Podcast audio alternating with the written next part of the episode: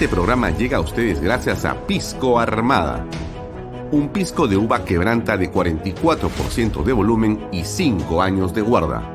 Un verdadero deleite para el paladar más exigente. Cómprelo en bodegarras.com y recuerde, tomar bebidas alcohólicas en exceso es dañino. Amigos, GPR Inmobiliaria nos presenta alternativas de departamentos con precios increíbles de techo propio. Vamos a conocer todos los detalles a continuación. Hola Elba. Hola Libertad. Amigos, en Lomas de Yura tenemos casas y departamentos totalmente terminadas, listas para entregar para que te mudes hoy mismo con precios de infarto. Así es Libertad. Además, con el bono de techo propio por 43.312.50 encontramos departamentos de dos habitaciones desde 65.687 soles y de tres habitaciones desde 76.987 Además, lo podemos pagar en cuotas mensuales de 773 soles. Es para no creerlo. Seguro te estarás preguntando cómo financiar una de estas viviendas. El procedimiento es muy fácil. Solo tienes que elegir la vivienda ideal para ti. En este caso puede ser una casa o un departamento. Y con el nuevo crédito hipotecario de ahorro vivienda del BBVA, firmas una declaración jurada donde sustentarás tus ingresos.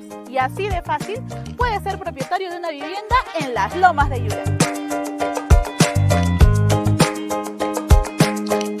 Amigos, ya no hay excusas para adquirir una casa o departamento con el nuevo crédito hipotecario de ahorro vivienda del BBVA con la campaña Tu palabra basta, todo es posible.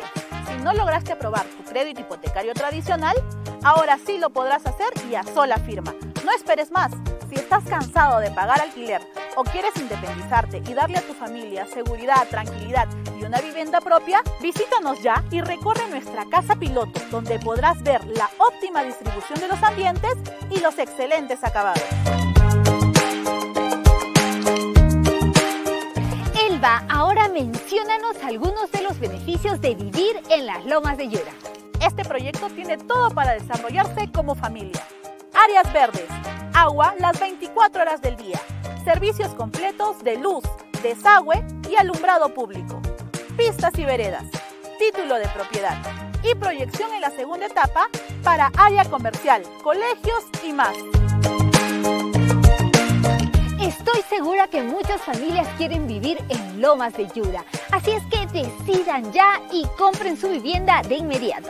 Nos pueden ubicar en el kilómetro 17 en la carretera Arequipa-Yura o visitando todas nuestras redes sociales. Recuerden que las oportunidades no son para siempre. Ven y compra ya. Es tiempo de tener algo tuyo que será para siempre. Ahora puedes iniciar una nueva historia en Lomas de Yura.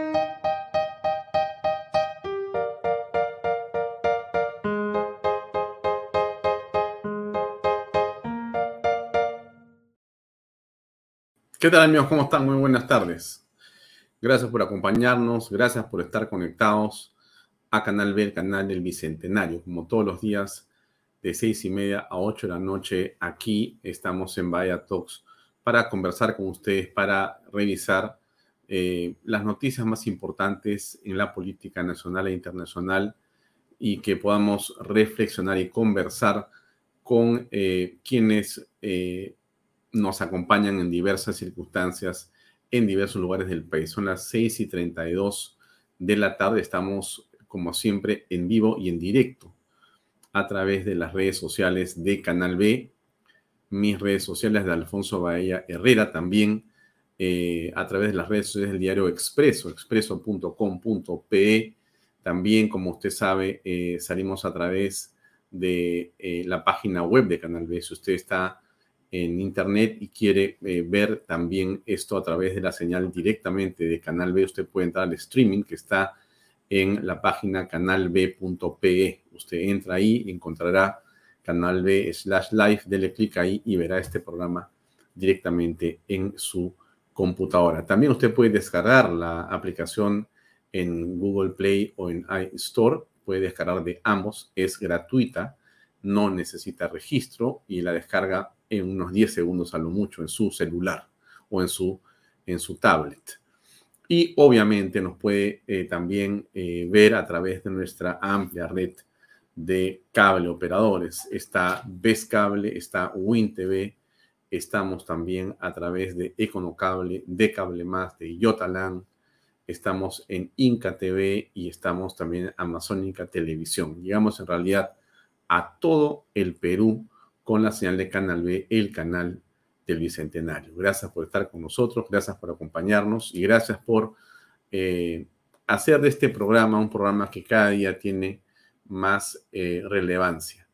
Y déjeme decirlo con claridad, porque nosotros, y se lo digo con toda franqueza, no buscamos este, ser los que tienen, digamos, la mayor popularidad por los escándalos, sino en realidad queremos ser un referente para usted en la formación de su opinión. Queremos ser, en todo caso, quien le ayude a reflexionar sobre los temas del país y que le permitan tener a usted un elemento de juicio certero sobre lo que está ocurriendo. Esa es toda nuestra máxima aspiración.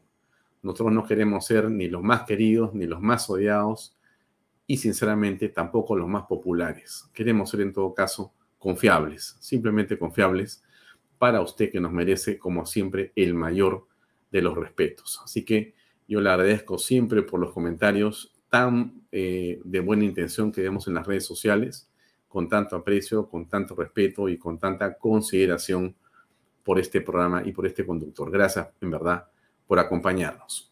Bien, varias cosas que comentar.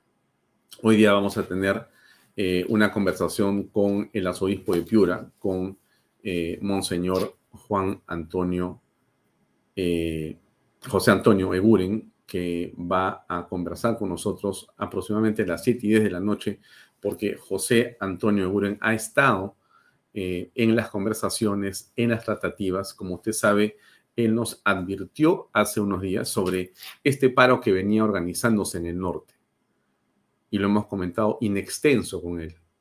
Bueno, en algunas imágenes que hemos encontrado en las redes sociales, eh, Monseñor Euren, José Antonio Euren, ha estado eh, seguramente como testigo o ha estado cerca porque hemos visto que estaba observando lo que ocurría mientras eh, habían personas que estaban eh, declarando a los medios. No lo hemos visto declarar, pero hemos visto que estaba cerca y le hemos pedido que por favor nos acompañe en unos minutos más para poder comentar qué ocurrió, qué ha ocurrido. Hay varias versiones sobre lo que está pasando en el norte de Perú y usted lo sabe perfectamente. El gobierno dice una cosa, los alcaldes, la gente, y le vamos a preguntar a un sacerdote de la importancia que tiene el arzobispo de Piura, cuál es su opinión sobre lo que está ocurriendo allá. Todos amigos, al final lo que queremos, todos, todos los que yo le he mencionado, entiendo yo que queremos lo mejor para el país. Y creo que no hay dudas sobre eso, ¿no es cierto? La pregunta es, ¿quiénes tienen responsabilidad? ¿Quiénes tienen los recursos para tomar decisiones que permitan que las cosas se resuelvan? Y quiénes no están haciendo lo que corresponde. ¿Correcto? Cuando un eh, sacerdote hace lo posible, no solamente por entregar la fe eh, la palabra del Señor, organizar eh, desde eh, su espacio donaciones, ayudas, y lo ves, como lo hemos visto al cardenal José Antonio Euren, en una labor indesmayable y de una forma realmente impresionante por lo que él ha contado y lo que hemos visto.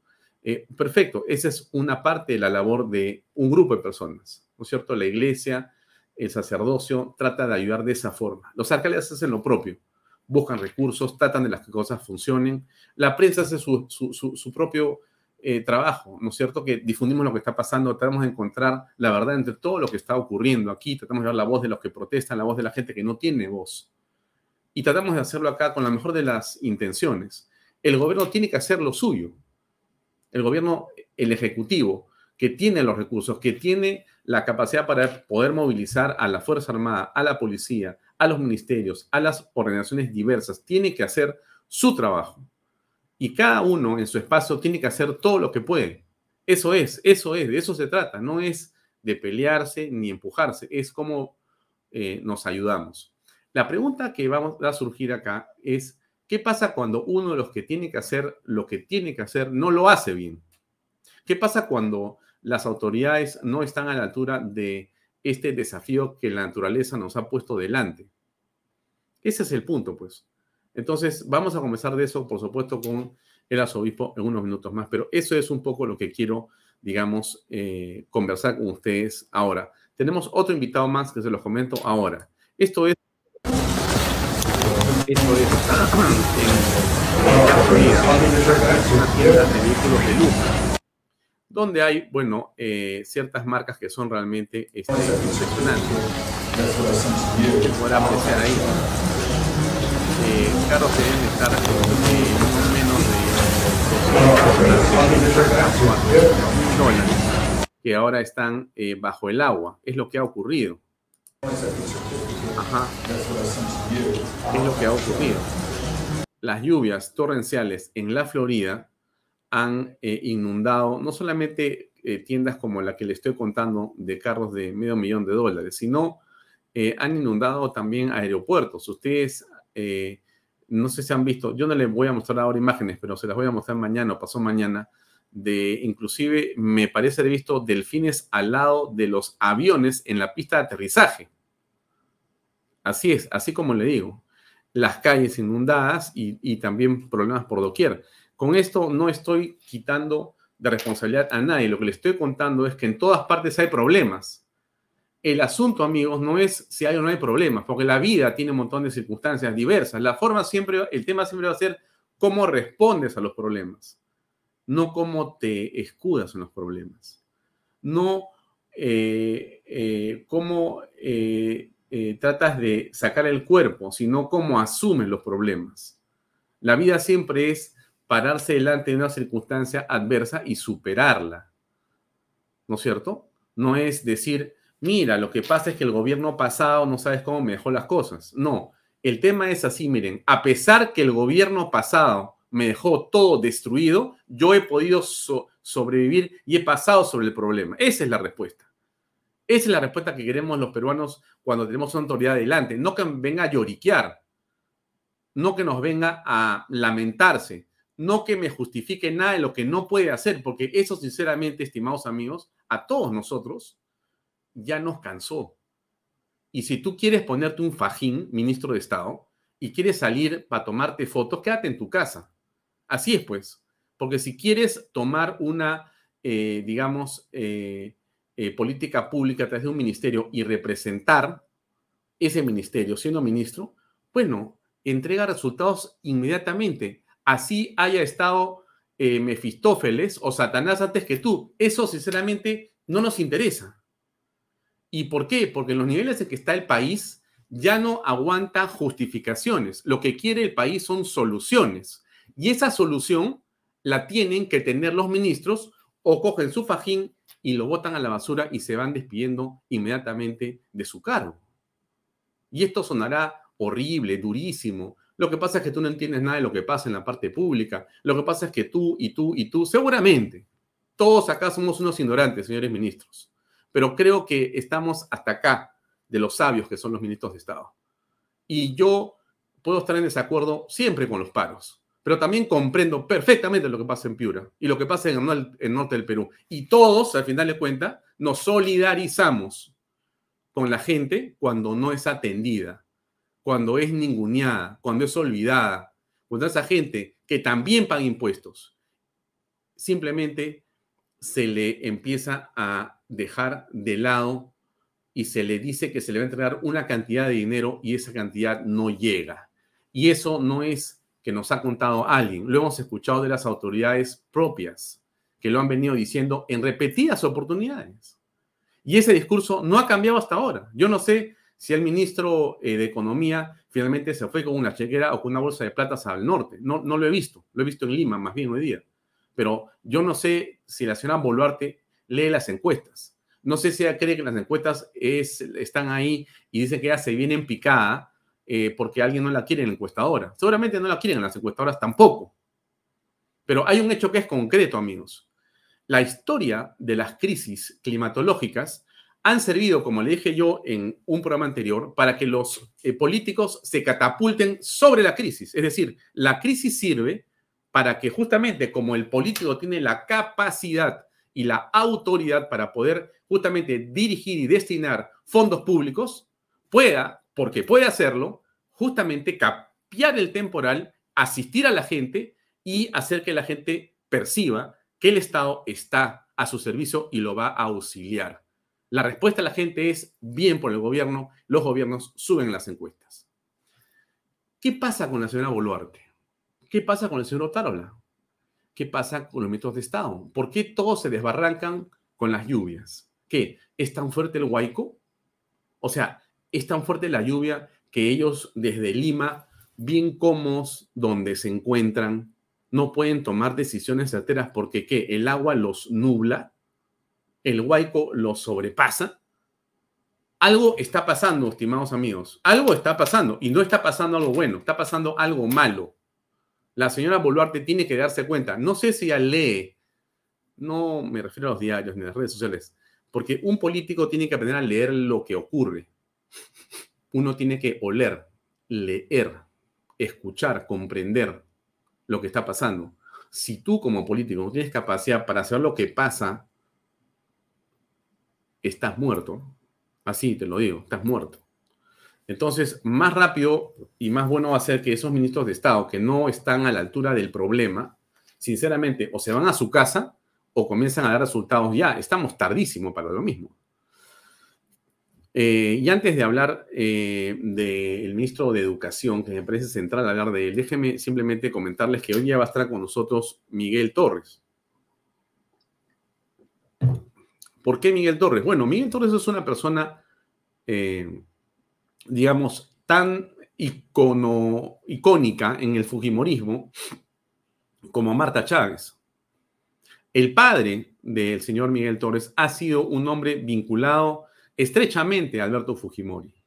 Ha sido uno de los eh, miembros de la eh, Asamblea Constituyente que finalmente dictaminó y llevó adelante la Constitución del año 93.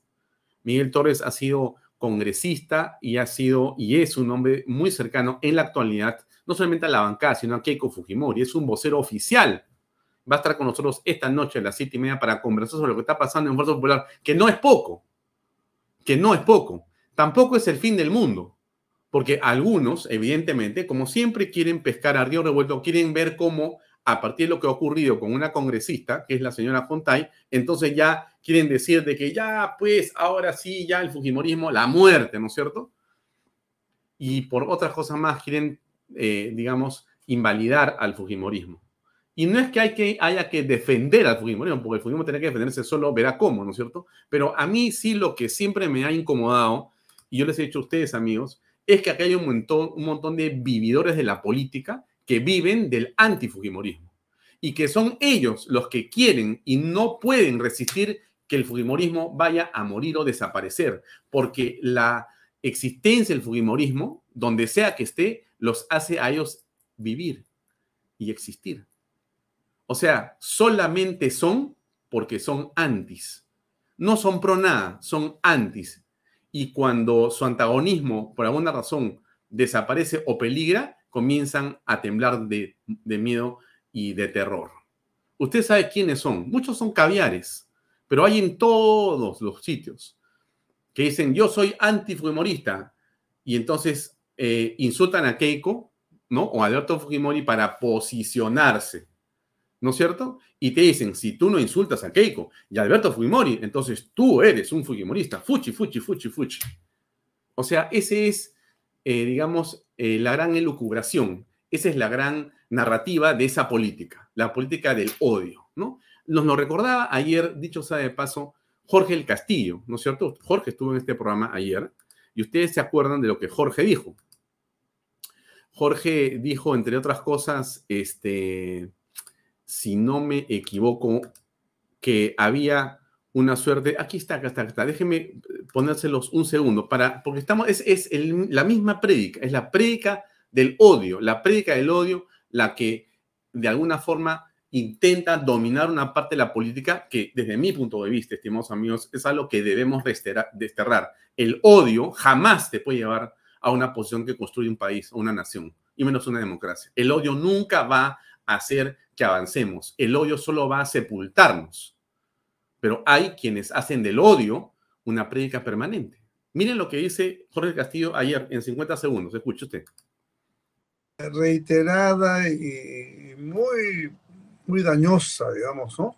Se presionó sobre él, se le tendió un cerco. Él había venido N veces a dar mm. declaraciones. No había ninguna razón. Él tenía arraigo familiar, tenía trabajo conocido, tenía y cumplimiento de, todas las diligencias previas. Más de 60 veces creo que había asistido. Esta era una más.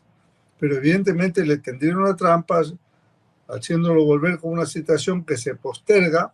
¿Para qué? Para dar tiempo para sacar el impedimento de salir del país. ¿no? Y con eso cierran el círculo y sucedió lo que sucedió. Pero Alan García, un acto de dignidad, dejó a esta gente todos colgados porque no les permitió bajo ninguna manera que hicieran escarnio de él. Claro, a García, con todos los defectos que tenía García, con todo lo que uno puede decir de García, pero la manera como se le persiguió a García, la manera como se le odió a García, la manera como se le empujó a esa situación extrema, en realidad es inconcebible para un país que se tiene o se quiere llamar, digamos, democrático eh, sano en su esencia. Es enfermizo lo que pasó con García. Inconcebible. Inconcebible. Es una, digamos, capítulo de historia en la política peruana de la cual eh, de alguna manera tenemos que avergonzarnos. Porque eso no debió ocurrir. No se puede perseguir a una persona de esa manera.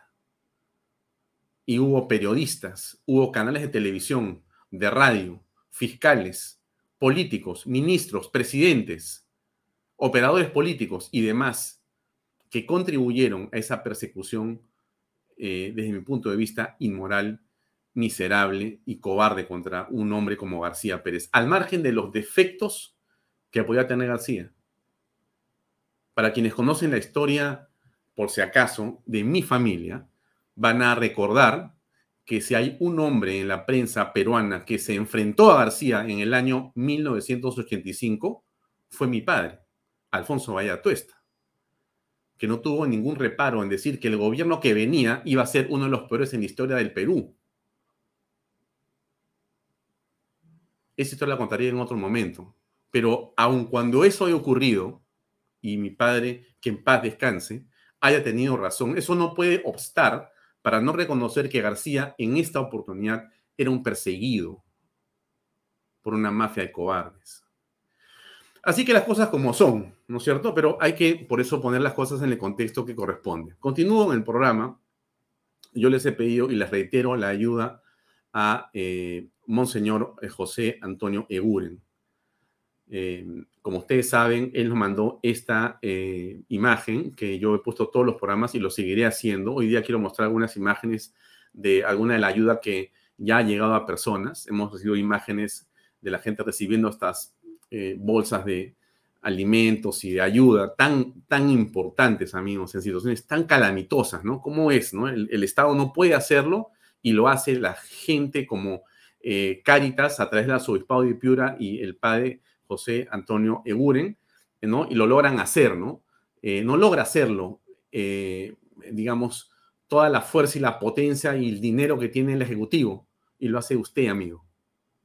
O sea, usted, señora, que ve este programa, así le digo, usted, señora, que ve este programa, es dueña, entre comillas, dueña, ¿no es cierto?, de la felicidad de esa gente que recibió esas bolsas que el padre José Antonio Guren les hizo llegar gracias a los donativos que se consiguieron, no por este programa solamente, ¿ah? esto se ha circulado de muchas maneras, hemos contribuido quizá un poquito, pero en todo caso, ese es mi, mi feeling, ¿no es cierto? De que esa felicidad, esa gente que usted va a ver ahora en fotos, en realidad se logra cuando hay personas como usted que responden en el acto, en el acto, o sea, hay una necesidad y no se puede esperar, estimados amigos. Eso es lo que claro, a uno, bueno, a mí, ¿no? Me, desespera, yo creo que a Monseñor también, cuando uno lo que aprecia es que esta gente que usted ve en estas fotografías es gente que ha perdido todo. Algunos de ellos han perdido a sus familiares. Les queda un pedazo de casa que quizás no es ni siquiera de ellos porque les han prestado donde dormir, pero reciben la bolsa con alimentos. Esa bolsa con alimentos les permite pasar seguramente uno, 12, 4, 5, 6 días o 7 días, pero pueden pensar en otra cosa. Y hay ese, esa luz de esperanza que da la solidaridad. Es esto, amigos. Gracias a usted, señores, señor, que ve este programa y a toda la gente que ha acudido al llamado de Cáritas del arzobispado de Piura, del padre eh, José Antonio Guren, que ha estado eh, en primera fila. Ustedes lo han visto, nos ha contado, ahí están las fotografías. No voy a, a, mentirles, sino decirles cómo es esto y todo lo que la ayuda solidaria que ustedes han logrado llevar a cabo y, puesto en esas cuentas, aunque hayan sido cinco soles o un sol, eso que es de repente, digamos, o podía ser poco, es un montón. Seguramente, no me cabe la menor Dios lo ha multiplicado. Ese sol que alguien puso lo ha convertido, váyanse a Dios en cuanto, en, esa, en esa cuenta para ayudar a esta gente. Esa es la parte, la parte fundamental. Paso antes de mostrarle algunas imágenes de lo que ha sido el paro hablar del ministro de Educación. Este hombre que ha estado en este programa y que lo hemos entrevistado, es el señor Becerra, que usted conoce, es un hombre valiente, es un hombre decidido. Es un hombre que en este momento, por el, digamos, eh, tinte caviar que comienza a cernirse sobre el gabinete del señor Otárola, comienza a ser incómodo por sus posiciones conservadoras. Y es seguramente una de las personas eh, cuya cabeza están pidiendo varios caviares dentro y fuera del gobierno.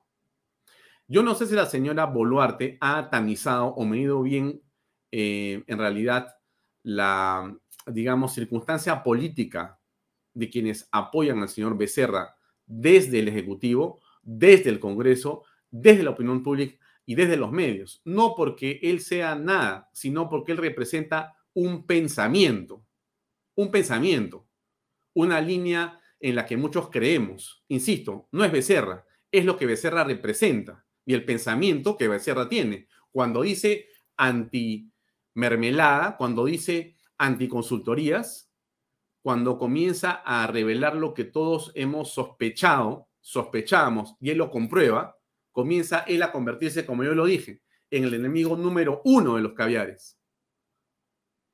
Ahora, cuando él va a una conferencia y dice lo que dice, traigamos la pena de muerte y salgamos de esa defensa que es la Comisión Interamericana de Derechos Humanos, cosa en la que podemos estar de acuerdo con él parcial o totalmente, bueno, eso lo quieren usar ahora como un pretexto para sacarlo del gabinete, porque Becerra en este momento eh, tiene la cabeza puesta en un plato, porque alguien pide por esa declaración hecha en un evento privado y salido a las redes sociales, pide que eh, eh, alguien pide que la cabeza ruede de Becerra. Vamos a ver qué cosa ocurre en el gabinete del señor Otárola. Otárola tiene mil problemas, que no es Becerra, hecho sea de paso, ¿no es cierto? En todo caso, será Chávez Cresta. En todo caso, será el ministro del Interior o el de Justicia. Chávez Cresta, porque hasta ahora no logra realmente, realmente responder a lo que preguntamos con el respeto que nos merece el señor Chávez Cresta, dicho sea de paso, que se comprometió el viernes a estar, pero su vuelo se retrasó y no apareció más por acá. Esperamos que tenga el tiempo y la cortesía, que por supuesto le, le, ofrecemos el programa con todo respeto para poder contestar preguntas, no mías, por supuesto, señores, sino de ustedes, de ustedes. Pero así como el señor eh, Chávez Cresta, el señor ministro del Interior y el señor de Justicia, que aparece en la conferencia de prensa de la fiscal, donde no tienen nada que hacer, nada que hacer, nada que hacer, generando un problema realmente grande, ¿no es cierto? Hay otras cosas por las que el señor Otarla tiene que responder y no responde. No con nosotros. Con nosotros en realidad somos más o menos menos que nada, ¿no es cierto? Sino le tiene que responder a otras personas que sí son todo. Y les pongo algunas de las cosas que han dicho en el norte hace, unas, hace unos minutos, ¿no? Con respecto del gobierno para que usted escuche, escuche usted el volumen, el tenor. O sea, y, lo hemos dicho ayer y lo voy a repetir. Miren, este, el norte, el norte es alguien que ha apoyado en esta crisis a Otárola, a Boluarte, políticamente. O sea, ha habido un respaldo absoluto del norte. Cuando el sur estaba en problemas y levantado, el norte los apoyó incondicionalmente. Cuando hay problemas, ¿qué pasa con el norte? ¿Qué dicen? Oye, ya pues hermano, por lo menos apúrate, ¿no? Por lo menos concreta las cosas. No nos estés paseando. Las lluvias no han comenzado hace 48 horas, amigos, ni 24 horas. Las lluvias tienen semanas. ¿ah? Y si y de repente yo me estoy equivocando, porque alguien me va a decir, Alfonso, tienen meses. Y la pregunta es, ¿dónde está el gobierno en concreto? Porque no me digan que porque llevo dos calores frontales o cuatro del tema se arregló. Ojo, ¿ah? ojo. Miren ustedes cómo se ha ido formando esto. Escuchen. El paro va porque va. Sin embargo, queremos informar también de que nosotros, mediante un documento, Esto es de ayer, amigos, por si acaso, antes del paro. ¿Correcto? Muy bien, sigamos. Hemos enviado a la PCM con la finalidad de que venga una comisión de alto nivel para hablar, para coordinar, para ver después de la marcha cómo íbamos a trabajar. Sin embargo, nos envían un correo en la tarde, noche, en la cual es cierto, lo dicen, abajo dice que no tiene que estar la prensa. Nosotros le volvimos a decir que si no está la prensa, no hay un, no hay un garantista, porque si no, se iba a lo que se dice, que nos estábamos vendiendo y eso jamás pasó por nuestra cabeza. Le dijimos que no y en la madrugada mandaron un documento diciendo que ya no iba a haber reunión. Y así ha quedado. Nosotros no vamos a trabajar a espaldas del pueblo. Si nos hemos juntado varios grupos, varios gremios, no es para pelearnos entre nosotros, sino el enemigo está en Lima, porque Lima no nos quiere escuchar, que eso es lo fundamental y lo más importante. Por eso es que ahorita nos llamaron porque hemos, como les dije ayer y declaré a la hora, que íbamos a buscar de que el gobernador y el alcalde nos, nos escuche porque había un silencio. Y ese silencio a veces también, así como a veces dicen, te quieres, te quieres estar a espaldas del pueblo, yo también me preocupo. Y si estuviste tú en la PCM, ¿qué te dijeron? ¿Ya te dieron plata, te han transferido? El gobernador ha manifestado que en ningún momento le han transferido ni un chico pelado nada de dinero.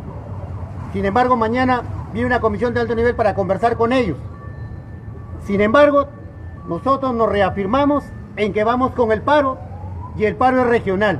El paro tiene varias aristas, varios lugares de preconcentración para llegar a un punto, pero no se olviden que el paro significa que nadie se mueve. Por eso tenemos el apoyo del sector transporte. También se sumó el sector transporte de carga. Los, los sindicatos, los sindicatos de, de las municipalidades también se han manifestado. Se han manifestado también el mercado, docentes. Prácticamente mañana Piura debe parar. Si bien es cierto, hay un grupo que nos vamos a sumar para hacer una... No voy a continuar con el tema porque ustedes se imaginan que esto ha sido una ordenación bastante intensa. Escuchen ustedes esto. En efecto, eh, desde las 0, horas... Esto es Tumbes hoy día en la mañana. De hoy se ha iniciado este paro regional aquí en Tumbes. Para ello, decenas de ciudadanos han salido a las calles, principalmente en la Panamericana Norte, aquí en el puente Senati. Se han colocado y han colocado algunos muros de tierra para poder bloquear. Tumbes, Piura, ¿qué ha pasado con los buses que iban para el norte hoy? A ver, escuchemos de la avenida 28 de julio. Nosotros hemos llegado a la ruta donde están los terminales terrestres y como tú bien lo anunciaste, para hoy 18 de abril las regiones norteñas, estamos hablando de Tumbes, Piura y Lambayeque, acordaron acatar un paro esto debido a que, según señalan, una desatención del Poder Ejecutivo en lo que respecta a la emergencia por las lluvias que se registran desde el mes de marzo. Esta última región, precisamente, estamos hablando de Lambayeque, aún continúan con la salida de sus buses para diversas partes del país. Por ejemplo, en este terminal, Manuel, nos comentan que sí hay salida para el norte. Bueno, usted más o menos saca su línea, ¿no es cierto? O sea, mire usted eh, el norte parado, el norte parando, el norte indignado, el norte molesto, el norte eh, en calamidad. ¿El norte es el único problema del gobierno? No. ¿Qué dice la ministra eh, Jania Pérez de Cuella? A ver, a Movilización lo único que hace es retrasar estas posibilidades, ¿no? Que esperamos que esta, esta tarde culmine esta movilización eh, en Piura y podamos reiniciar. Eh, una, agenda de trabajo concreto. El día 24 y 25 de abril se va a instalar la mesa de destrave de proyectos, que es una mesa de destrave que se ha venido dando a lo largo de las regiones. Por motivos de las lluvias suspendimos esta reunión en el caso de Piura, pero se va a dar a cabo el día 24. Ya, la señora dice que como hay paro no va, no va a hacerse nada y esto no sirve para nada. Disculpe, señora Pérez de Cuellar, no la conozco. Sé que es una persona muy honorable yo creo seguramente que usted es muy honorable, pero déjeme decirle que eh, los alcaldes, la gente en Piura y en Tumbes y en Lambayeque no están parando porque no tienen nada que hacer o están aburridos o alguien los ha confundido. O sea, el agua hasta el cuello, las heces en las calles con los niños al lado y no hay una respuesta inmediata a la altura de las circunstancias. Seguramente usted ha estado presente. Eso cuando usted estuvo, eso no ha parado, eso se ha desbordado.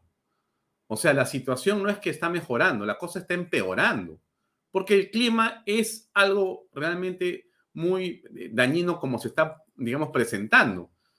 Y el tema no es que se seque el agua, el tema es cómo se le ayuda, pero se le ayuda cuando se necesita, no cuando ustedes pueden hacerlo. No sé si me llegue a entender, señora Pérez de Cuera, con el respeto que le tengo a todos los ministros de Estado, aunque no digamos, crean algunos de ellos o discrepen profundamente, pero eso no interesa. Tienen, son el ejecutivo, ejecuten, no ejecutan.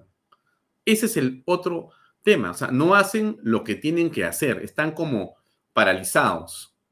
Y eso es a estas alturas inaceptable, en que eh, estemos en una circunstancia como la presente y no ocurra nada como debe ocurrir. Son las 7 y 5, vamos a conversar con eh, el eh, arzobispo de Piura. Eh, esta imagen está ahí, es el resumen de lo que ha ocurrido en las últimas horas. Se ha bloqueado diversas vías en la región Piura, pero este es en el norte en general. En el norte en general. Vamos a ver qué es lo que ha ocurrido. Vamos a comenzar con José Antonio Guren, que está con nosotros conectado. Monseñor, buenas noches. Gracias nuevamente por estar con, nosotros en Canal B. Eh, si me puede comentar, por favor, eh, cuál es su eh, visión, su perspectiva, su opinión de lo que ha sido el paro. ¿Existió paro? ¿No existió paro? ¿No pasó nada realmente? ¿El gobierno está colaborando como esperábamos? Eh, buenas noches, Alfonso. Muchísimas gracias por invitarme a tu programa una vez más y por hacer presente a Piura, Tumbes, al norte, digamos, dentro de la opinión pública nacional y también un saludo muy cordial a todos sus televidentes.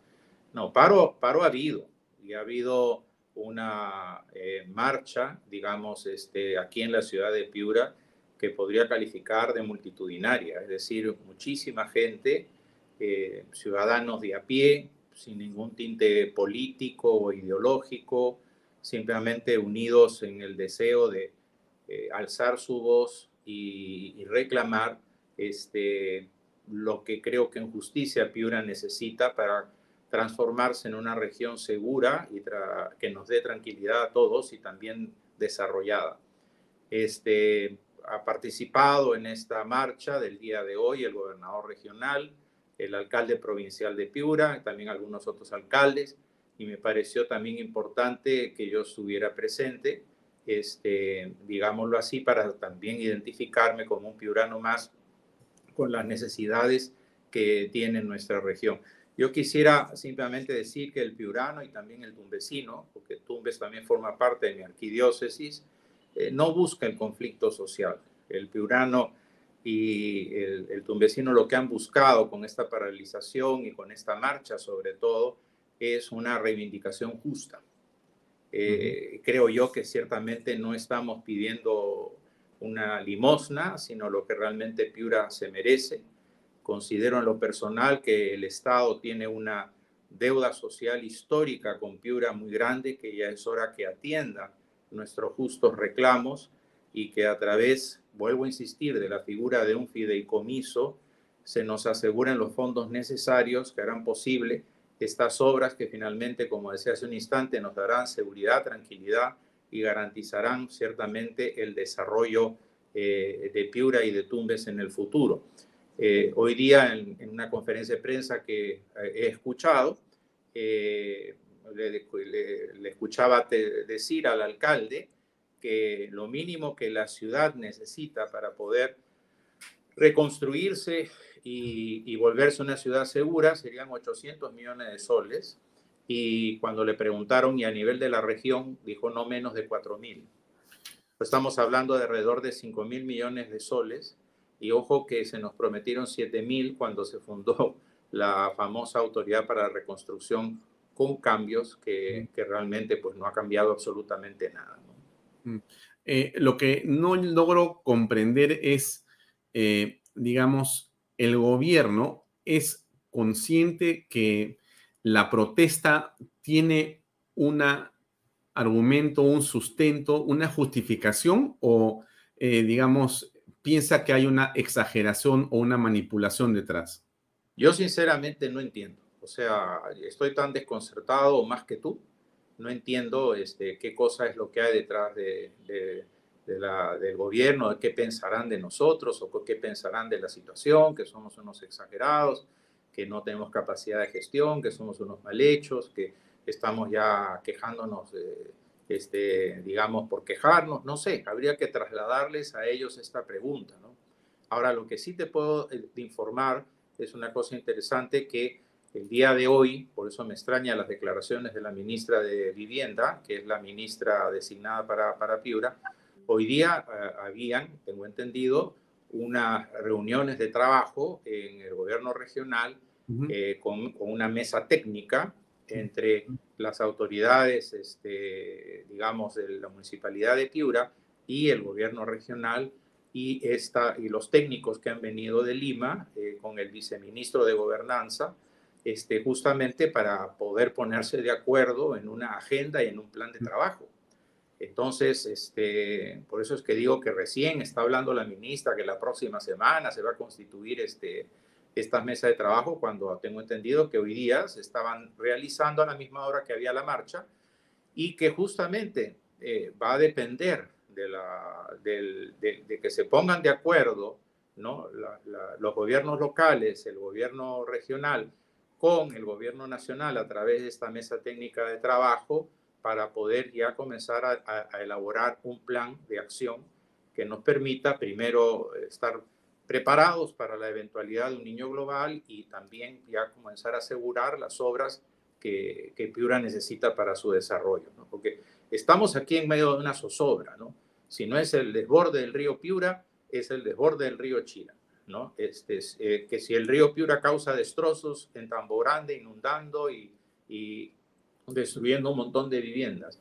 Ahora ha sido el río Chira, que también ha hecho exactamente lo mismo en Querecotillo y en, el, y en la parte baja de, de, Piura, por las zonas de Amotape, Marcabelica, este, y todas esas zonas, La Bocana, en fin, eh, inundando también, destruyendo cultivos. Entonces, estamos en ese plan, ¿no? o sea, que en, el cual este, eh, todos los días es una incertidumbre y es una, una angustia de saber si, qué va a pasar. Por ejemplo, hoy día en la madrugada, el, río, como elevó el río Piura su caudal a más de 1.500 metros cúbicos por segundo, había una compuerta abierta que está justamente en la plaza que está a la espalda de mi casa, muy cerca, a una cuadra de la Plaza de Armas, que es la Plaza de las Tres Culturas. Esa compuerta normalmente está abierta para cuando llueve en la ciudad, por ahí se evacúe el agua al río, pero este, como el río subió su nivel, ahora el agua del río entró y casi se ha ido el agua hasta la plaza de armas. Este, gracias a Dios había una intervención del ejército con una motobomba,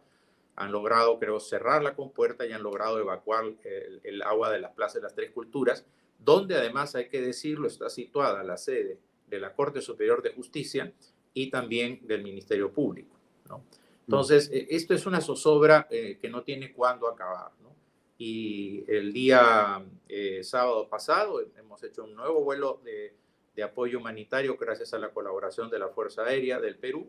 Este, hemos ido hasta un caserío de Lancones en Chapangos este, y de ahí a atender también a otro caserío que es este, Guasimal para llevar ayuda y realmente te conmueve ver la situación de abandono de esta gente que está completamente aislada por la activación de las quebradas. Entonces, eh, gente que no tiene absolutamente nada y, mucha gente que lo ha perdido absolutamente todo.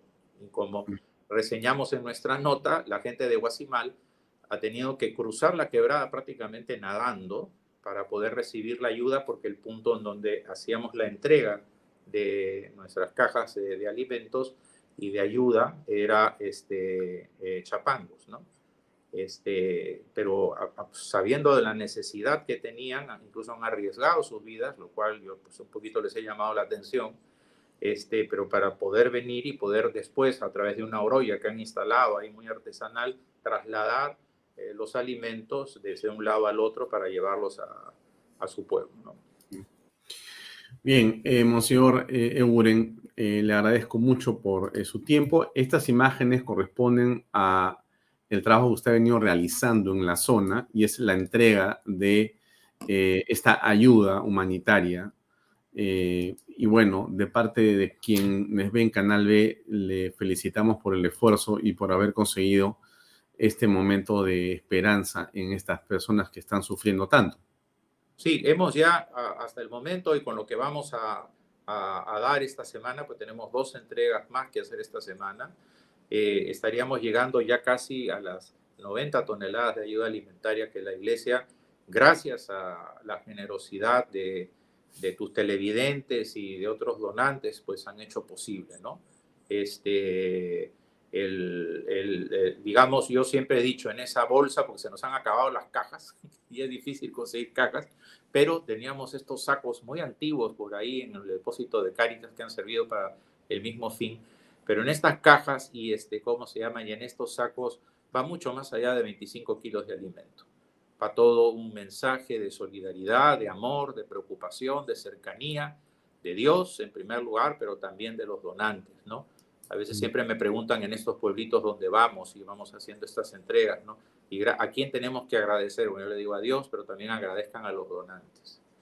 Recen un por ellos porque este, ellos son los que hacen posible, pero los rostros transfigurados de las personas, con qué alegría, con qué esperanza reciben esto, ¿no? Y yo tengo algunas frases que me llevo en el corazón, por ejemplo, la de un poblador en un caserío ahí eh, de la zona de Tambo Grande, en la zona rural de Tambo Grande, que nos decía, con esta ayuda nos devuelven la dignidad. Eh, otro que me decía en otra ayuda, un señor me decía, no, este, nos hacen sentir que somos peruanos, ¿no? Este, que somos peruanos, que somos parte de, de, este hermoso país que se llama Perú, ¿no? Y otras personas, como dice este, que lo poníamos en la nota, este, han tenido que nadar para llevar un poco de alimento para, para, sus, para sus hogares, exponiendo así sus vidas. También estamos entregando agua. Esto ha sido una cosa que me ha llamado mucho la atención en Lobitos, eh, porque estamos tratando de cubrir poco a poco las provincias hasta llegar a todas con ayuda. Y, este, y les preguntaba ahí en Talara, ¿no? ¿Cuál es el distrito más necesitado? Lobitos, me decía. Se activa una quebrada, que es la quebrada Pariñas, prácticamente hace imposible el paso desde Talara a Lobitos, pero sí se puede pasar. Eh, digamos, este, pero ¿qué alimentos? No, agua. Necesitamos agua, no tenemos agua. Por los pocos recursos que hemos podido, o sea, hemos mandado 4.000 litros de agua envasada, digamos, este, para 200 familias, para que puedan tener algo, ¿no? Mm. Este, y, y así estamos, o sea, ese es el día a día y por eso entiendan la desazón de la gente. A la gente llega un momento en que no da para más. Y, como bien este, un poco lo decías, el norte se ha comportado con mucha dignidad, se ha comportado con mucha madurez en los momentos de la convulsión social del sur. Este, y el gobierno tendría que valorar eso. Por eso es que comencé mis mi declaraciones diciéndote, no buscamos el conflicto social, sino simplemente una reivindicación justa y una atención justa justamente a, tantas necesidades que, tenemos. Entendemos de que la agenda es inmensa, pero pongámonos de acuerdo en algunos puntos que podamos mostrarle a la ciudadanía y que, eso le devuelva la esperanza y la alegría de vivir. Pero sobre todo, yo voy a ser terco en esto, este, tenemos que garantizar ese dinero y la única forma que pienso yo habrá que ver el mecanismo legal, si es que legalmente no se puede, yo, yo no soy abogado, un fideicomiso en donde el gobierno puede decir aquí está la plata para estos proyectos y este, obviamente se tendrán que ejecutar con toda transparencia, con toda honestidad, con control concurrente de la Contraloría del Estado, pero ese dinero que esté ahí ya garantizado, yo creo que le va a devolver al, al piurano y al tumbesino mucha esperanza, ¿no? Porque los gobiernos pasan, pero los pueblos permanecen y las obras que se necesitan quedan también. En fin. Bien, eh, Monseñor, gracias sinceramente por eh, su comentario, gracias por, por lo que está haciendo, en nombre de todos, en verdad. Y bueno, mañana será un día mejor, estamos seguros que sí. Vamos a ver qué. Sí, tengamos confianza en Dios que mañana será un día mejor. Yo estoy atento a esta reunión de la mesa técnica de hoy día y que ojalá podamos ver eh, lo que decimos en la iglesia, un humo blanco, una, una luz final del, del, del, del túnel y porque eso es lo que queremos, simplemente que se pueda tener ya la certeza de que se va a hacer estas obras y que de esa manera nos vamos a preparar bien para este eventual fenómeno del niño global. Solamente un dato, solamente quiero dar para terminar, ¿no?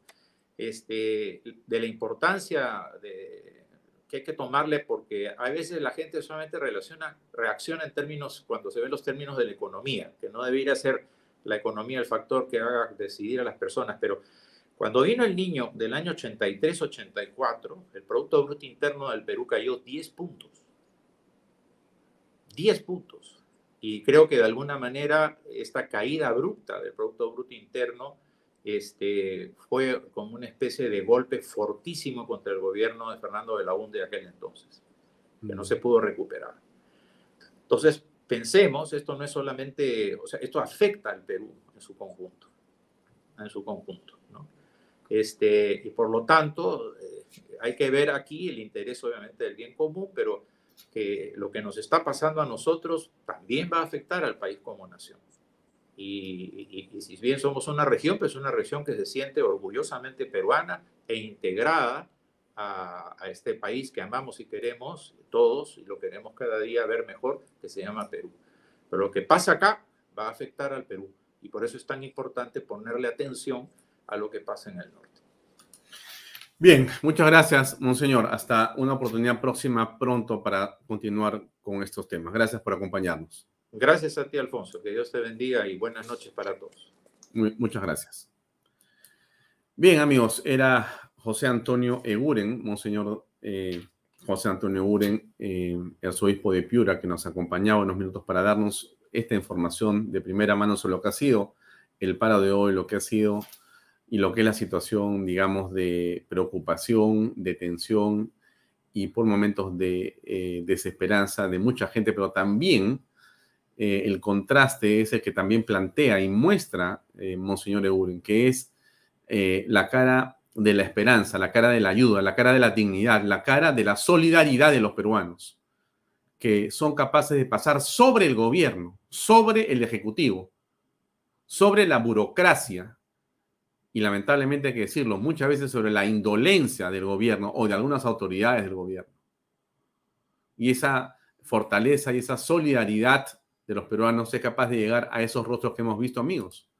Esos rostros de felicidad, de tranquilidad, de dignidad, esos rostros son gracias a ustedes, que han logrado enviar algunas sumas de dinero que han sido eh, bien eh, distribuidas por Monseñor José Antonio Guren y el equipo de gente eh, que trabaja con él para que lleguen hasta las personas que más lo necesitan. Y esto es algo muy importante que hay que rescatar. En Lima, otro sacerdote ha estado haciendo también un trabajo extraordinario todos los sacerdotes hacen cosas buenas, pero mostramos lo que tenemos en mano. Y esta es la del padre Omar, en Tablada de Lurín, en la Asociación de las Bienaventuranzas. Escuchemos este video, por favor. Ayuda, miren, ese es el primer camión que se va a nuestros hermanos del norte. Vamos a mandar 18 toneladas. Agua, arroz, azúcar, aceite, leche, fideos, menestras, atún, avena, motobomba. ¿Qué más llevamos? Ah, cocinas, gracias a Siemens por las cocinas. Gracias. La meta es un camión de 18 toneladas a la semana. ¿Qué dicen? ¿La hacemos? Ya saben dónde estamos. Puntos de acopio, Miraflores, San Borja, Surco, La Molina, pero además aquí mismo nos llaman por teléfono y pasamos a recoger lo que sea. Empresas, nos necesitamos para llevar esto al norte que están sufriendo muchísimo y necesitan de nuestra ayuda. Por favor, no nos abandones. Yo voy a visitarlos y el día viernes desde el norte, desde Chiclayo, ¿desde dónde, qué, qué pueblo vamos a ir? Olmos, Motupeí y Limo. Moro. Sí, vamos a ir a todos esos pueblos. El viernes vamos a estar allá entregando todos estos productos con la ONG Soy Voluntario de Chiclayo. Así que ya saben, no nos abandonen. Dios los bendiga. Mucho que hacer. Eh, el padre Omar, el padre Uren, tanto sacerdote ayudando, tanto sacerdote haciendo un trabajo que seguramente les corresponde, o no sé si les corresponde, pero la solidaridad, amigos, no es de una institución, es de los peruanos cuando vemos a otros peruanos en una situación de calamidad. Entonces, si todos estamos dispuestos a ayudar incondicionalmente, la pregunta que tenemos que hacernos es si eres autoridad, si eres una autoridad que maneja presupuestos públicos, ¿qué estás esperando para ponerte las pilas y ir en auxilio de esas personas? Si gente que no maneja presupuestos para eso, porque no lo manejan, consigue presupuesto para ayudar a las personas, ¿dónde está la gente que sí maneja presupuesto, que sí tiene las herramientas en la mano, que sí tiene la legislación en la mano? No puede pasarse semanas y semanas y semanas yendo al Congreso para que te autoricen, regresando para contar que van a destinar mil, pero llegan cien mil. O sea, mil millones de soles, pero llegan cien mil soles al alcalde, como hemos escuchado de muchas formas en muchos casos. O en otros casos dicen, vete gastando, pero si no le ponen la plata, lo estás llevando a una situación de finalmente meterlos en un lío penal. O sea, todo mal hecho, ¿eh? todo mal hecho. Yo no sé si el gobierno es consciente de lo que está pasando, pero la situación, desde mi punto de vista, es bien grave. Es bien grave porque en la selva tampoco la cosa está bien.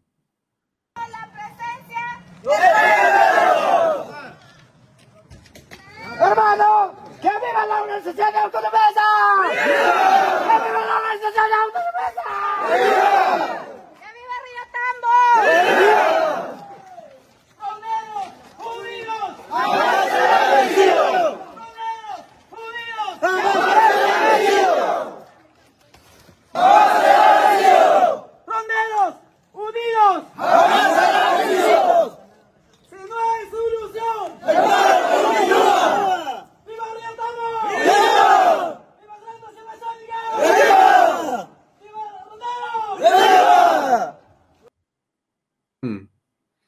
O sea, eh, también estamos complicados en la selva en este momento.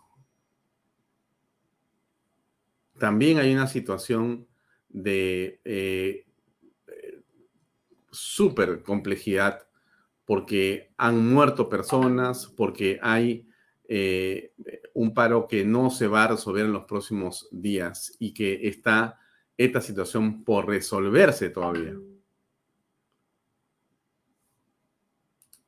Y si usted quiere ir más allá, vamos a Puno otra vez. Nos envían un comunicado, que es un comunicado, sino una información que dice, eh, el 15 de abril, hoy ya estamos 18, si no me equivoco, ¿no es cierto? Ya. El 15 de abril se realizó la tercera Asamblea Regional de Organizaciones Populares y Sociales de las 13 provincias de la región Puno en la ciudad de Melgar, Ayaviri, donde se asumió los siguientes acuerdos. No le voy a leer todo, pero si lo leo se van a parar los pelos a usted. Imagino que el gobierno con sus servicios de inteligencia refaccionados o reestructurados debería conocer esto que yo tengo acá como información. Alguien, alguien al gobierno le contará las cosas que están pasando en el país, me imagino, para eso son gobiernos. Bueno, van a proseguir con la lucha exigiendo la renuncia de Dina Boluarte, el cierre del Congreso, la convocatoria a una asamblea constituyente por una nueva constitución, etcétera, etcétera, etcétera. En esta nueva etapa la lucha debe apuntar a golpear a los sectores económicos y grupos de poder, conformar comités de defensa legal en cada provincia,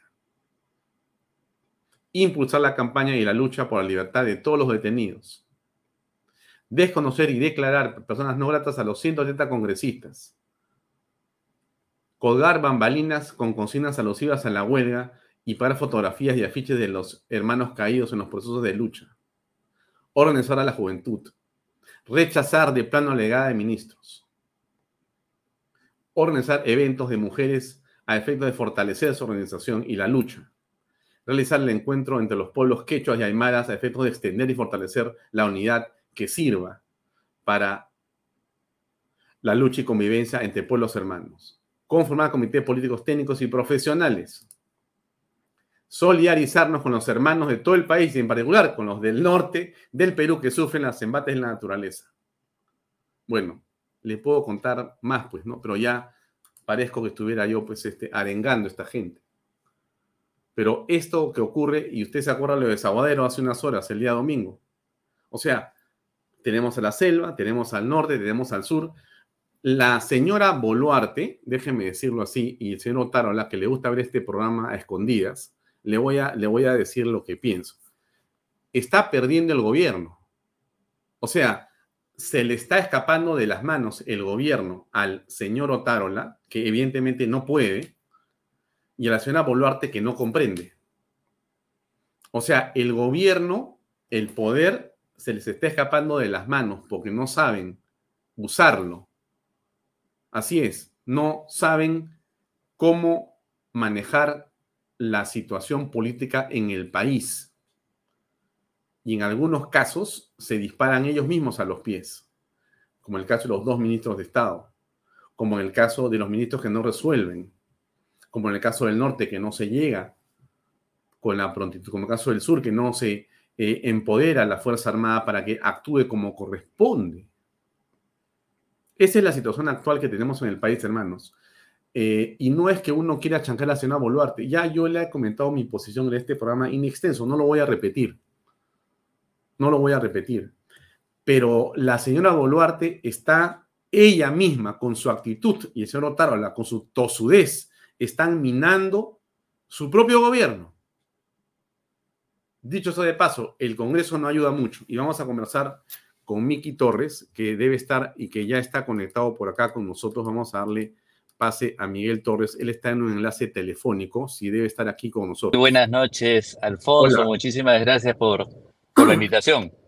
Miki, gracias por acompañarnos. Muy buenas noches. La pregunta para comenzar es, eh, a ver, eh, hagamos, hablemos de actualidad y tenemos que hablar de la congresista eh, necesariamente. Después pasamos a hablar un poco de coyuntura, pero eh, esta crisis que ha ocurrido, eh, por lo menos en algunos congresistas de la bancada de Fuerza Popular, ¿cómo la toman ustedes? ¿Qué están haciendo a este momento, estimado eh, Sí, sí, Alfonso, mira, en realidad yo te puedo hablar no solamente de, la bancada, sino a nivel de la, del partido político.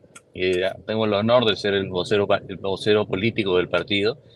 Y la verdad, eh, permíteme decirte que eh, la, primera, la primera sensación que tenemos es de indignación, de sorpresa. Eh, la verdad es que me llena de fastidio no solamente ver cómo una persona pueda tener tan bajos principios o valores al punto de sino porque adicionalmente justificar sus ansias de dinero eh, a través de excusas ridículas como el hecho de yo le llevo medicinas al presidente cuando el presidente tiene su seguro privado, por supuesto, o tengo que tener dinero cuando este, viene Keiko Kenji, cuando por ejemplo Kenji no pudo salir de Lima durante toda la elección, es más, le dio COVID, Keiko no pudo salir en la primera, en la primera vuelta hacia Tumbes, es decir, ridículo. Y entonces, ¿qué te puedo decir? ¿Cuál es la sensación de nosotros? De vergüenza, evidentemente. Eh, alguien me decía, hasta ahora ustedes iban invictos, sí, y yo, y yo decía, sí, pues íbamos invictos, y en realidad me sentía muy orgulloso por lo que significaba Fuerza Popular. ¿Esta persona ha venido a embarrar todo? Sí, es cierto. Sin embargo, eh, permíteme a través de, tu plataforma, Alfonso, eh, pedirle a la, población, a quienes nos están escuchando, que eh, sean conscientes de que una persona no puede manchar la honra de toda una agrupación política, del Congreso, ni de la política en general. No te imaginas lo difícil que ha sido para mí llegar por la mañana a ver a mis alumnos en la, en la universidad y explicarles y decirles, sí, es de mi, de mi partido político, estoy avergonzado, me da asco lo que ha hecho, eh, pero no todos son así en la, en la política. Y no se desanimen, porque se necesita gente buena, gente honesta, que se involucre en eh, la conducción de nuestro país. Mm. Eh, bueno, lo otro importante es cómo ustedes han leído, cómo han percibido la aparición de dos ministros de Estado en una conferencia de prensa al lado de la fiscal o del fiscal denunciando los temas relacionados al señor Joaquín Ramírez. Terrible, no, no porque sea Joaquín o sea quien fuese, ¿ah? en realidad eh, acá el tema de fondo eh, no es quién es la persona o quién es eh, la, la persona jurídica que está involucrada en una investigación, acá el tema de fondo es Oye, ¿qué rayos hacen ministros de Estado que forman parte del Poder Ejecutivo en una operación que corresponde a otro poder del Estado o a un órgano constitucionalmente autónomo como el Ministerio Público? Eh, yo ya lo he dicho en más de una oportunidad en las entrevistas, yo estoy esperando la reacción del, del, Ejecutivo. O sea, a ver, eh, Alfonso, yo creo que para nadie en su sano juicio eh, ver a dos ministros en plena incautación puede ser algo normal. Alguien me decía, no, ha sido una conferencia. Mentira, no ha sido una conferencia. Prácticamente le faltaba la comba al ministro de Justicia para, derribar una, una, puerta e ingresar a los locales este, que estaban siendo intervenidos. Entonces, yo la verdad que no, no, no entiendo qué está esperando el Ejecutivo. O sea, evidentemente han tenido un error. Y ante un error, la reacción tiene que ser inmediata y tienen que solucionar este, este, este, este flaco favor que le hacen a la justicia en el Perú y que en realidad le da una tremenda mano al señor Toledo para poder sostener que verdaderamente en el Perú la política, los procesos judiciales están politizados. Mm, Mira, y yo sí me siento, y sí me siento, déjame decirte, Alfonso, con toda la autoridad de pedir este, que se tomen acciones inmediatas, ¿no? o sea, porque acabamos de pasar de un tema de Cordero, de la señora Cordero, a este tema. Yo te digo, ¿cómo ha actuado Fuerza Popular? Oye, número uno, se le ha iniciado su proceso para expulsarla del partido político. Número dos, se ha iniciado su proceso para la separación definitiva de la bancada. Número tres, se le ha quitado la presidencia de la comisión especial. Se le ha retirado de la comisión eh, permanente del Consejo Directivo, de todas las comisiones ordinarias en las que ella participaba. Se ha presentado, nosotros mismos hemos presentado una denuncia ante la Comisión de Ética. Nosotros mismos hemos presentado una acusación constitucional. Eso son actos que demuestran que verdaderamente nosotros estamos indignados, que nosotros no vamos a dejar pasar eh, delante una actitud como esta de acá. Entonces, claro, si tú me dices, oye, este, ¿Qué te parece lo del Ejecutivo? Me parece un desastre, porque las cosas no se solucionan, Alfonso, saliendo el Premier a decir, el único portavoz soy yo. ¿Perdón? Entonces, entonces el que se tendría que ir quizás sea él. Porque si él no puede retirar, no puede hacer un mea culpa de retirar a estos dos ministros, la verdad que me quedo preocupado. Bueno, pero por eso, ¿qué van a hacer ustedes? Mira, nosotros evidentemente no hemos iniciado una interpelación, un proceso de interpelación, porque somos conscientes que esto generaría eh, suspicacia, ¿no? Nos van a decir, no, claro, lo que pasa es que ustedes están iniciándolo porque han tocado a una persona que en el pasado ha sido secretario eh, del partido. Nosotros hemos sido muy cautelosos, sabemos que se están elaborando eh, interpelaciones contra los ministros, eh, no estoy seguro, no hemos tenido reunión de bancada para definir si es que nosotros vamos a firmar alguna de esas interpelaciones. Creo que lo más sano dentro de la política sería, Dios mediante, que se alcancen las firmas para la interpelación sin la necesidad de recurrir a fuerza popular. ¿eh? Es decir, que las demás fuerzas democráticas se den cuenta que en este tema se tienen que cerrar filas, que presenten la interpelación, pero eso sí, Alfonso, yo me voy a adelantar. ¿Sí? Voy a hacer un poquito de futurología porque en realidad no se ha discutido. Yo creo que de llegada a la interpelación, de haber pasado la interpelación y, eh, eh, y requerirse los votos de Fuerza Popular, yo creo que Fuerza Popular evidentemente va a tener que eh, apoyar la interpelación para que esos ministros vengan a responder. Es increíble que el ministro de Justicia diga, sí, estamos incautando estas avionetas para ayudar a, a atender la crisis climatológica. Perdón, el ministro de Justicia no sabe que la incautación no genera inmediatamente el manejo de la administración de los bienes, que tiene que pasar todo un proceso que seguramente va a tomar años. Sí, sí me preocupa en manos de quién está el Ministerio de Justicia, Alfonso. Mm, ¿Cómo ves la actuación del ministro de Defensa, Chávez Cresta? También me preocupa, me preocupa que pasemos por agua tibia, el hecho de, lo, que, lo que ha sucedido en Puno.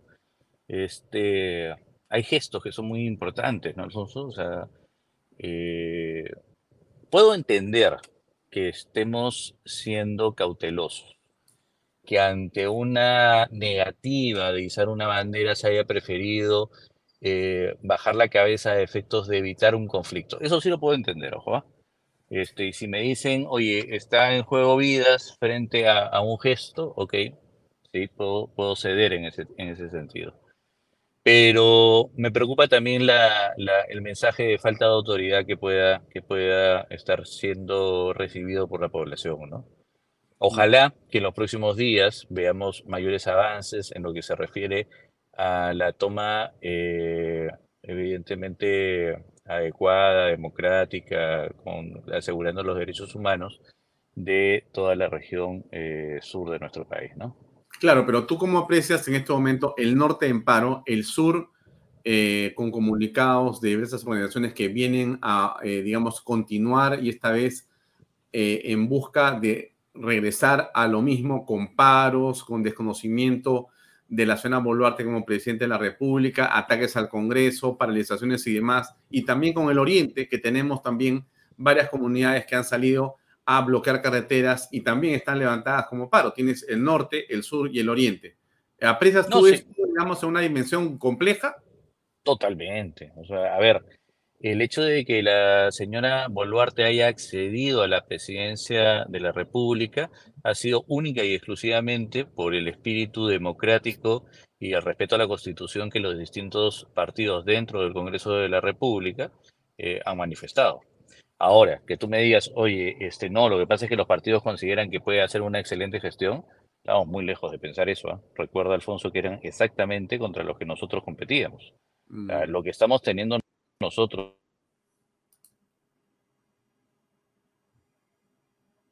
eh, por un lado, en el, en el caso de, Pedro Castillo, con eh,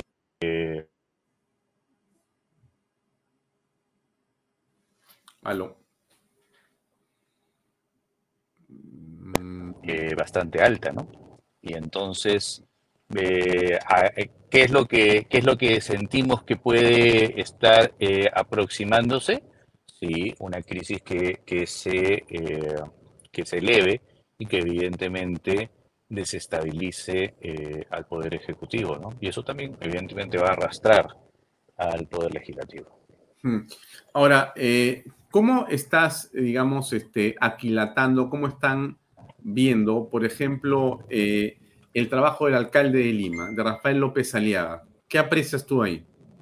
No, todavía es muy pronto como para definirte, Alfonso. O sea, definitivamente, y quien te habla es más públicamente, eh, apoyó, yo apoyé este, la, candidatura de, de del alcalde de Lima, de Rafael, eh, pero todavía creo que es muy, muy corto el plazo que él ha tenido en el cargo para decirte sí, pues verdaderamente estamos sintiendo una diferencia. No, todavía yo creo que, que están, este, está está tomando posesión, está empezando a, tener sus prioridades. Hay algunas cosas que me preocupan, evidentemente, como dentro de un Estado de, derecho, este, algunas decisiones un poco eh, fuertes que haya podido tener, yo las entiendo políticamente hablando, pero este, técnicamente no sé si estoy yendo por el, rumbo correcto. Eh, creo que todavía tenemos que darle espacio, Alfonso. Para poder responderte esa pregunta, yo creo que debemos darle todavía unos tres o unos cuatro meses más y ahí podríamos hacer una verdadera evaluación, ¿no? Ya, tú y en la bancada de ustedes han revisado, han reflexionado o tú sobre el tema de las armas no letales para los serenos o la salida de la Fuerza Armada a las calles de Lima. ¿Tienes una opinión al respecto?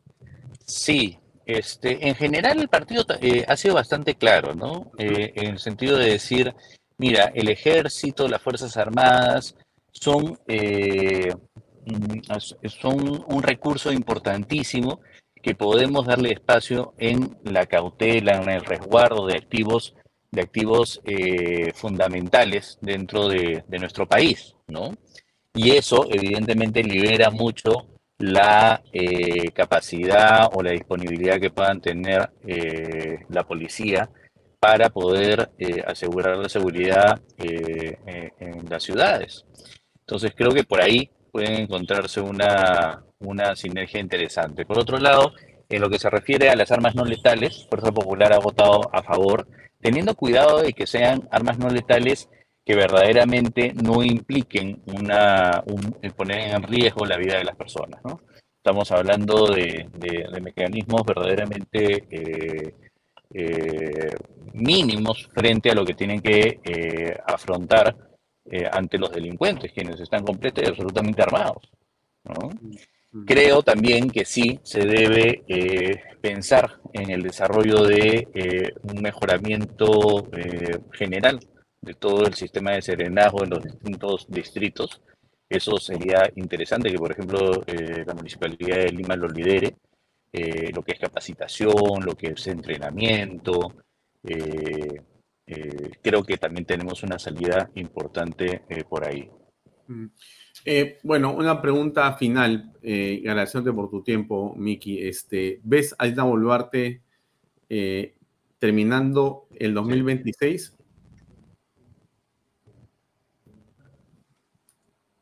Eh, aló, aló. Sí, sí, sí, te, escuchaba. sí, si ves a Dina Boluarte llegando al 2026. Si veo a, Dina llegando al 2026, quisiera verlo, este Alfonso, no porque me caiga bien, no porque me parezca que sea una tremenda presidenta, sino porque soy un convencido que necesitamos estabilidad. Pero mi deseo de,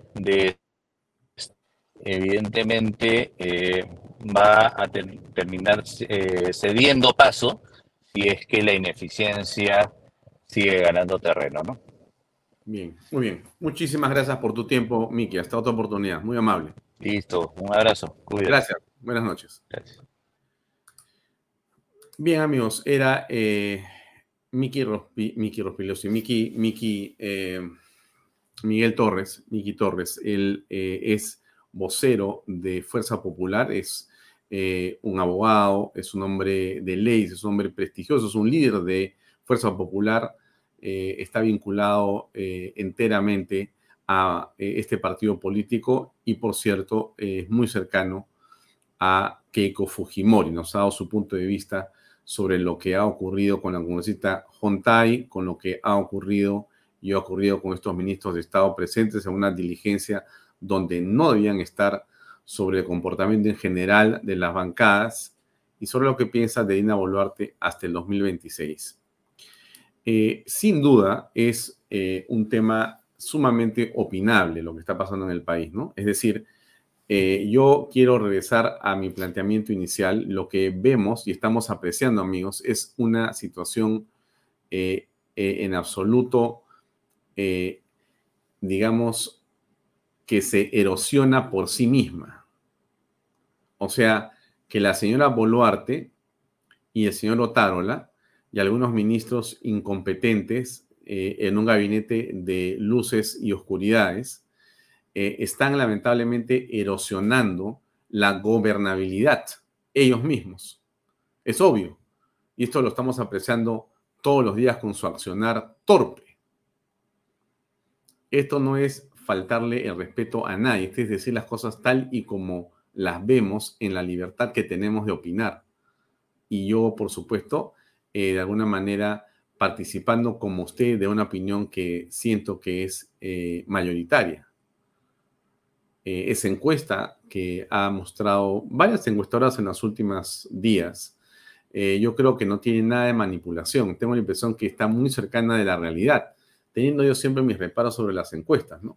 Pero lo que usted está apreciando ahí es claramente algo que, digamos, se condice con la realidad que uno escucha de los piuranos, que uno ve de la gente que viene de la provincia, que uno aprecia en las redes sociales, que uno ve por la televisión, que uno escucha por los redes, que uno lee los periódicos y que uno, digamos, contempla de la accionar de los ministros de Estado. Entonces, de eso uno puede sacar algunas conclusiones de todo ello. Y la conclusión que uno saca es de que las cosas están siendo manejadas de manera equivocada por la señora Boluarte y equipo de gobierno. Y eso lo que está haciendo es erosionar, debilitar, eh, diríamos, eh, petardear el propio gobierno. No hay aquí una fuerza maligna, no existe el complot de alguien. Es básicamente una especie de autogolpe permanente o autogol permanente que ella misma se viene haciendo. Eh, Aquí había una declaración de lo que pasa en Ucaya y le mostré unas imágenes eh, de gente protestando. Bueno, aquí está el correlato y el contexto. Vencimiento ya más de una semana del bloqueo ha ocasionado que los mercados estén totalmente sin productos de primera necesidad, llámese verduras, frutas, eh, carnes, porque nosotros el 90% de, nuestra, eh, de nuestro consumo es a través de la vía de acceso desde Lima hacia Atalaya, a través de la ruta Atalaya-Puerto Copa. Esto lamentablemente, pese a que ya hemos tratado de conversar con, la central oceánica de Río Tambo, lamentablemente no hemos llegado a un, buen acuerdo y sí, con esta protesta, inclusive ahora ya tenemos conocimiento que se ha unido la OAGP, que es la organización del Gran Pajonal, que pertenece a Ucayali, con otra plataforma de lucha. Entonces eh, estamos preocupados, lamentablemente los que más eh, dificultades tenemos eh, son los pobladores de Atalaya. También tenemos información de que también se ha bloqueado otra vía por donde tenían eh, mínimamente acceso para poder comunicarse y también para trasladar productos, pero dicho sea de paso, esta vía también pertenece a la región Pasco. ¿Cómo están mediando ustedes para poder eh, salir de esta situación? Sí, justamente parte de la vía que es una trocha que está todavía en inicios y que ah, por la necesidad se ha tratado de ingresar por esta vía que sale a Pichanaki, ¿no? este, de la región Junín, pero la vía pertenece también a la región Pasco. Entonces eso, eh, cuando se han enterado ellos, han ido a bloquearlo, han puesto palos, piedras y todo eso, y ha condicionado que ya todas las vías que teníamos eh, este, para poder ingresar o para poder salir, lamentablemente no la tenemos ahora. Se están perdiendo muchísimos productos de Atalaya. Ustedes saben que Atalaya produce en estos momentos mucho plátano, yuca, eh, papaya y estos eh, lamentablemente se están perdiendo todos esos productos, ¿no?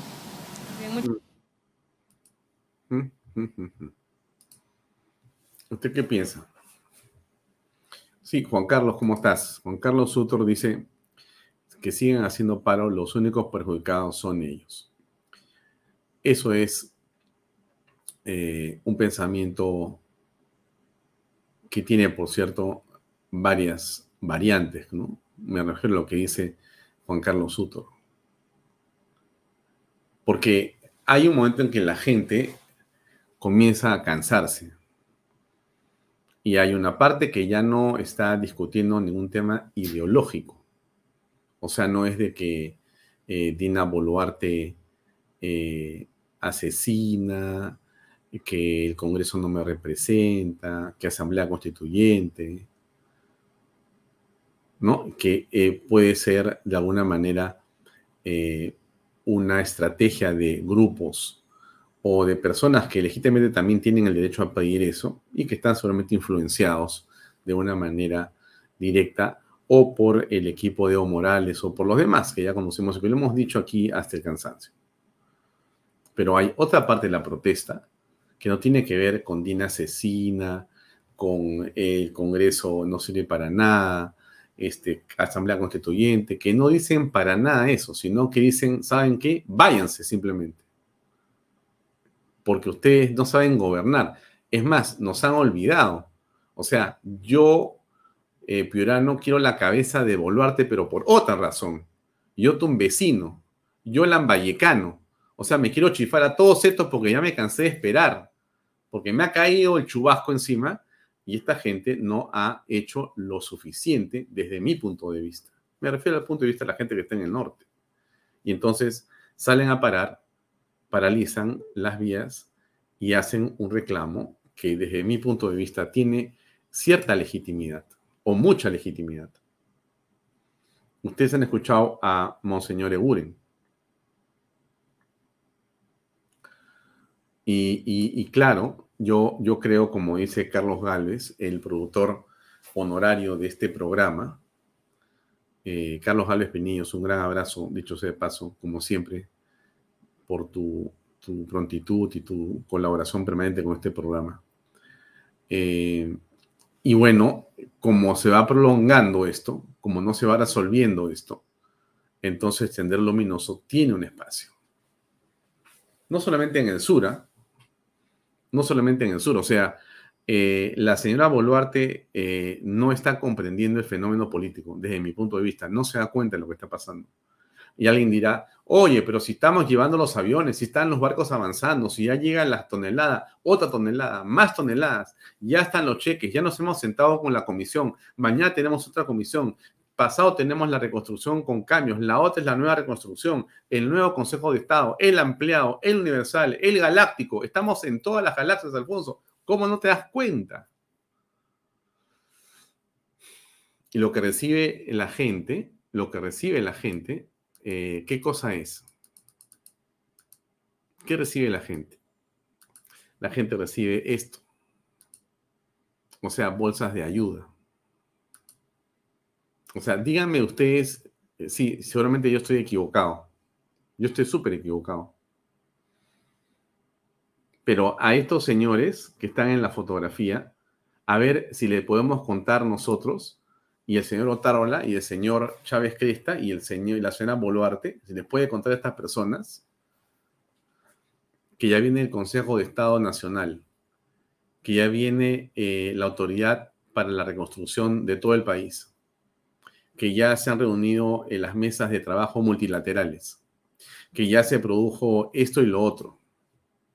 A ver si le cuenta que el crédito suplementario está en el Congreso y que se va a debatir mañana o pasado mañana o sea, quiero tratar de representar correctamente mi punto de vista.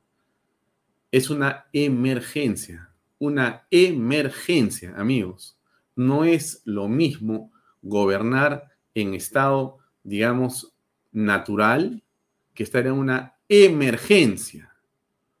Es una emergencia, por lo tanto, lo que se tiene que hacer es otra cosa, otra velocidad, otro ritmo, otro resultado. Pero aquí no se entiende. Es mi punto de vista humilde, ¿no? Yo, yo, yo, yo creo que esto está pasando de claro oscuro a negro. Y creo que va a ser un problema creciente y grave para la señora Boluarte y al gobierno y al final para el país. O sea, al final todos vamos a pagar pato por la incapacidad para comprender el impacto político de una mala gestión en medio de una crisis. En las crisis, los políticos suben los puntos, no se catapultan al fondo, porque justamente llegan con la ayuda que tienen en la mano, pero en este caso es al revés. ¿Cómo le decimos a estas personas que están ustedes viendo en las fotografías, estimada señor y señora que ve este programa? ¿Cómo le decimos, no, ya va a venir, ya va a venir? Lo único que ellos reciben es la ayuda de sacerdotes como José Antonio Eguren, como el padre Omar y otros sacerdotes que están haciendo donaciones u otras ONGs que se esfuerzan por llevar algunas cosas porque el gobierno no logra hacer. O sea, es, sinceramente, es desesperante esto. Y si algo, eh, o sea, si de algo puede servir este, este, este programa es para alertar a las personas. Seguramente alguien le dirá al ministro tal o cual, porque tienen su manera de hacer sus reportes sobre quién pronuncia su nombre o pronuncia algún tema. Yo pronunciaré los nombres de todos los ministros acá todos los días para que me reporten y digan, ahí está, ella siempre habla de Boluarte, siempre habla de Otárola, siempre habla del ministro Chávez Cresta y de los demás. hablaremos todos los días para que por lo menos de esa manera nos tengan presentes y la gente que está, digamos, pidiendo ayuda, de alguna manera sienta que los estamos representando en este humilde, pequeño, minúsculo e inexistente programa. Por lo menos esa es nuestra labor y nuestra, nuestro objetivo. Bien amigos, no lo canso más. Yo le eh, agradezco a usted como siempre por permitirme hacer este programa. En verdad, usted no crea, este, sino que el que tiene que agradecer soy yo. O sea, yo le agradezco a usted, sinceramente, señores señor que sigue este programa, que me permita estar con usted todos los días de seis y media a ocho de la noche. Se lo agradezco. No sabe lo feliz, bueno, que yo me puedo sentir por estar acá, pero sobre todo que uno se siente tan, pero tan, digamos, eh, comprometido cuando logra ayudar a las personas. Y esa ayuda no es mía, es suya. Esas bolsas no son mías, son suyas. Así que le mando un gran abrazo, un gran abrazo solidario y de peruano patriota de buena voluntad y de buena fe. Ha sido un trabajo extraordinario, hay que seguir haciendo. Nada más, le agradezco mucho a usted por acompañarnos esta noche. Nos vemos mañana, como siempre, a las seis y media en punto en una edición más de Bahía Talks por Canal B, el canal del Bicentenario. Buenas noches. Permiso.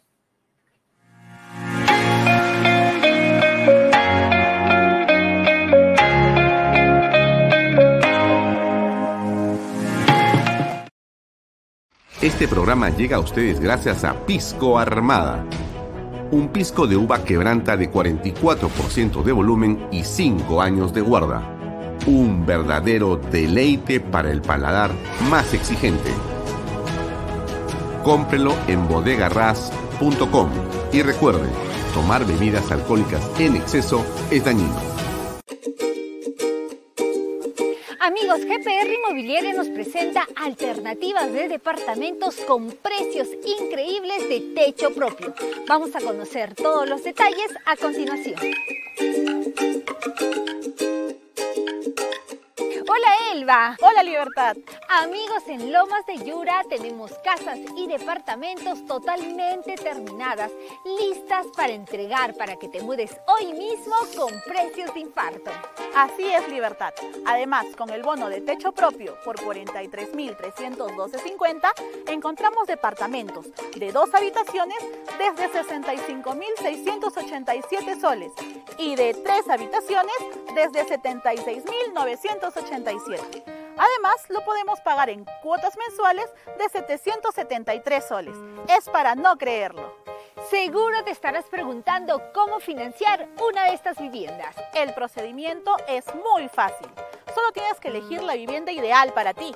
En este caso puede ser una casa o un departamento. Y con el nuevo crédito hipotecario de ahorro vivienda del BBVA, firmas una declaración jurada donde sustentarás tus ingresos. Y así de fácil puedes ser propietario de una vivienda en las lomas de Yura.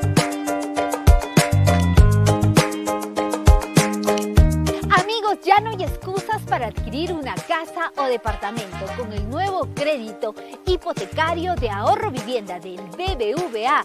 Con la campaña Tu palabra basta, todo es posible. Si no lograste aprobar tu crédito hipotecario tradicional, ahora sí lo podrás hacer y a sola firma. No esperes más. Si estás cansado de pagar alquiler o quieres independizarte y darle a tu familia seguridad, tranquilidad y una vivienda propia, visítanos ya y recorre nuestra casa piloto, donde podrás ver la óptima distribución de los ambientes y los excelentes acabados. Ahora menciónanos algunos de los beneficios de vivir en las lomas de Yura. Este proyecto tiene todo para desarrollarse como familia. Áreas verdes, agua las 24 horas del día, servicios completos de luz, desagüe y alumbrado público, pistas y veredas, título de propiedad y proyección en la segunda etapa para área comercial, colegios y más. Estoy segura que muchas familias quieren vivir en Lomas de Yura, así es que decidan ya y compren su vivienda de inmediato. Nos pueden ubicar en el kilómetro 17 en la carretera Arequipa-Yura o visitando todas nuestras redes sociales. Recuerden que las oportunidades no son para siempre. Ven y compra ya. Es tiempo de tener algo tuyo que será para siempre. Ahora puedes iniciar una nueva historia en Lomas de Yura.